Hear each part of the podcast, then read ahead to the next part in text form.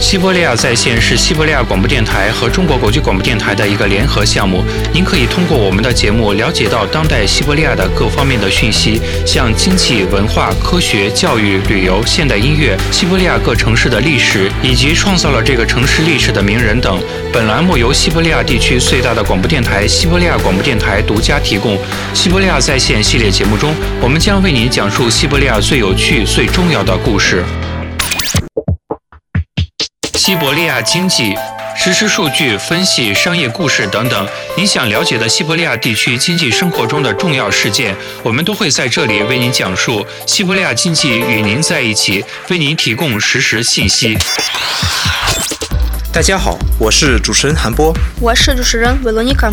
在今天的节目中，我们为大家带来的有西伯利亚地区和俄罗斯国家级的创新型工业园区，以及这些园区对俄罗斯各地区经济的影响。在节目开始，我们先来看看俄罗斯与中国媒体合作方面的信息和俄罗斯创新型工业园区方面的新闻。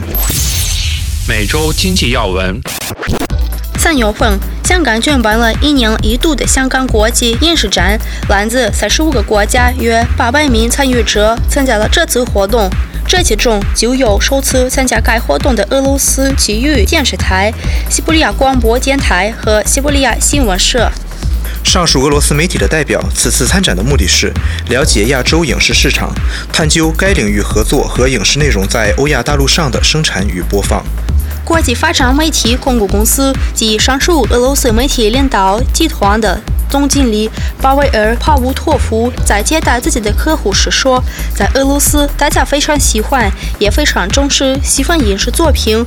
这些作品堪称样板，他们也非常想把亚洲的影视作品介绍给自己的观众。他们坚信，精神文化气息厚重的东方影视作品必将是世人眼前一亮。”受到俄罗斯大众的欢迎。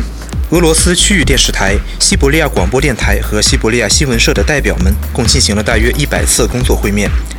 代表们都认为，2017香港国际影视展工作成果显著。该控股公司还计划参与来年的影视展活动。我们现在再来看看创新领域方面的新闻。俄罗斯共计有超过二十五家创新工业园区，这其中的六个位于西伯利亚的以下地区：托木斯克州、盖马洛沃州、新西伯利亚州、克拉斯诺亚尔斯克边境区和阿尔泰边境区。西伯利亚地区的工业园区从事的主要是药品生产、煤炭加工、创新与生物制药技术研发。比如说，托姆斯克的托姆斯克智能技术园区主要致力于药品、医学及其这一领域的创新。关于这点，稍后我们为大家详细介绍。托姆斯克有两个创新工业园区，第二个主要从事的与可再生自然资源有关。我们先来简单的为大家介绍一下俄罗斯的各个工业园区。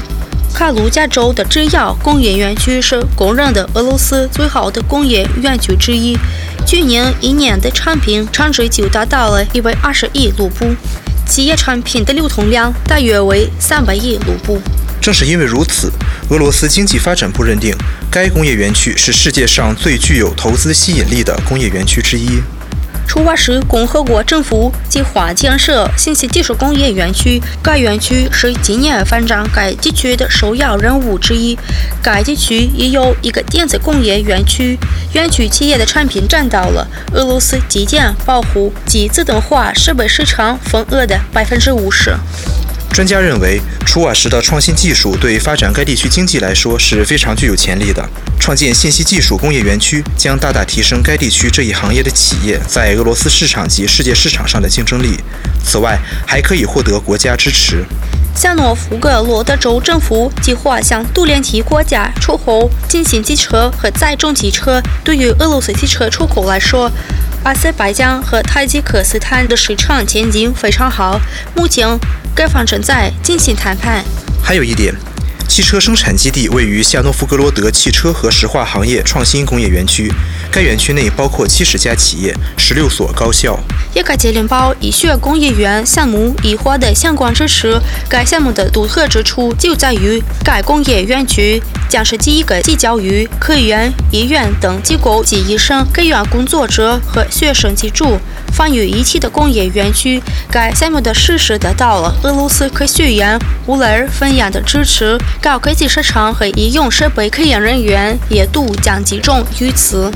俄罗斯经济发展部已通过举办竞赛的方式，选出了俄罗斯十一个最好的工业园区。这些园区将获得政府的财政支持。今年，联邦政府计划为这些园区拨款超过十亿卢布。二零一八、二零一九年还将拨款约三十亿卢布。明年，俄罗斯经济发展部将对上述园区的工作进行汇总总结。有超过十个地区进入俄罗斯最强创新地区排行榜，其中包括西伯利亚地区的新西伯利亚州、托木斯克州和克罗斯诺亚尔斯克边境区，并且托木斯克州位于排行榜中西伯利亚地区的榜首。托木斯克州政府指出，科学教育机构大大促进了该地区的经济发展展，占到了该地区生产总值的百分之六。商业故事，在节目的这个板块，我们来详细为大家介绍一下西伯利亚的一个创新工业园区是如何获得成功的。名为托姆斯克智能技术的托姆斯克药品工业园区已进入俄罗斯经济发展部制定的俄罗斯最好工业园区排行榜。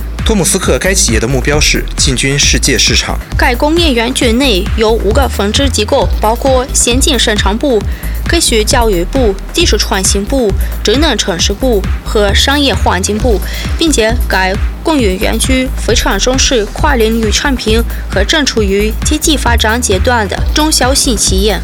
托姆斯克工业园区百分之三十五的资金来源于俄罗斯联邦政府与地区政府的财政支持，百分之六十五来源于商业运作。在托木斯克智能技术的框架下，已有十一个年增长率在百分之七到百分之四十的前景良好的市场领域得到了确认。这些市场领域包括机器视觉、远程医疗、工业机器人、医药及其他领域。托木斯克工业园区内上述每一个方向的企业也结成一个联盟，其中就有不少基金公司。这些公司已在市场上占有一席之地。比如说，生产化妆品的索拉吉福特公公司和艺术人生公司，不仅拥有自己的出口网络，还有外国投资商和合作伙伴。未来，各公司计划扩大生产量和向世界二十个国家出口。研制机器视觉与无人机的是埃列卡尔德和米克兰公司，还有一系列的高校也参与了该活动。今年，托木斯克州政府计划向俄罗斯联邦政府申请一亿卢布，用于发展托木斯克智能技术园区。在该科技园区工作的框架下，代地政府希望能解决一些关乎前面的问题，像重建托木斯克国际机场跑道、维修公路和在建设一所大学宿舍等。托姆斯克工业园区的工作成果在索契投资论坛上进行了展示。托姆斯克州州长谢尔盖日瓦奇金介绍了该工业园区的工作情况。他指出，托姆斯克各大高校在该地区的发展中扮演着重要的角色。据他介绍，目前大学的任务已不再是单纯的教育，还有经济的创新发展。比如说，一百多家公司都与托姆斯克国立管理与无线电大学有合作关系，并且类似的合作关系，托姆斯克的大学都有。需要指出的还有托木斯克的第二个工业园区，即可再生资源工业园区的工作。该工业园区虽然未能进入排行榜，但去年该工业园区内的各公司也是业绩喜人。该工业园区创建于2015年，目前包括七十四家企业。已通过评选获得了俄罗斯联邦政府五百万卢布的资金支持，这部分资金将用于俄罗斯一万茶这一单一品牌的研发。电子商业。在节目的这一板块，我们为大家讲述电子商务方面的新闻。俄罗斯将可能会限制现金交易。今年年初，俄罗斯财政部部长安东·西罗阿诺夫就提出了这一建议。他认为这一措施将提高国家的税收收入，并且经济也会更加透明。完成这一银行卡非现金交易的进程到底需要多长时间？这要取决于俄罗斯的现实状况。名为“北马的学院”的独立机构调查人员调查结果显示，顽固人群因为网上购物车使用不便而不使用，用于近代填写相对复杂。潜在客户在百分之七十的情况下，因不同的原因而不愿填写订单。青睐于网上购物的人群中，有百分之三十的人因订单填写过程复杂而拒绝填写。分析人员建议网上店家简化订单。网上购物时，让消费者感到麻烦的不仅仅是订单的填写，还有商品的运送。中国的京东商城一开始在全中国范围内使用无人机进行快递派送。山西省政府和公司领导阶层已签署了合作协议。该省将成为网络公司实施计划的试验场。无人机全自动进行货物派送的系统将是世界上首次尝试。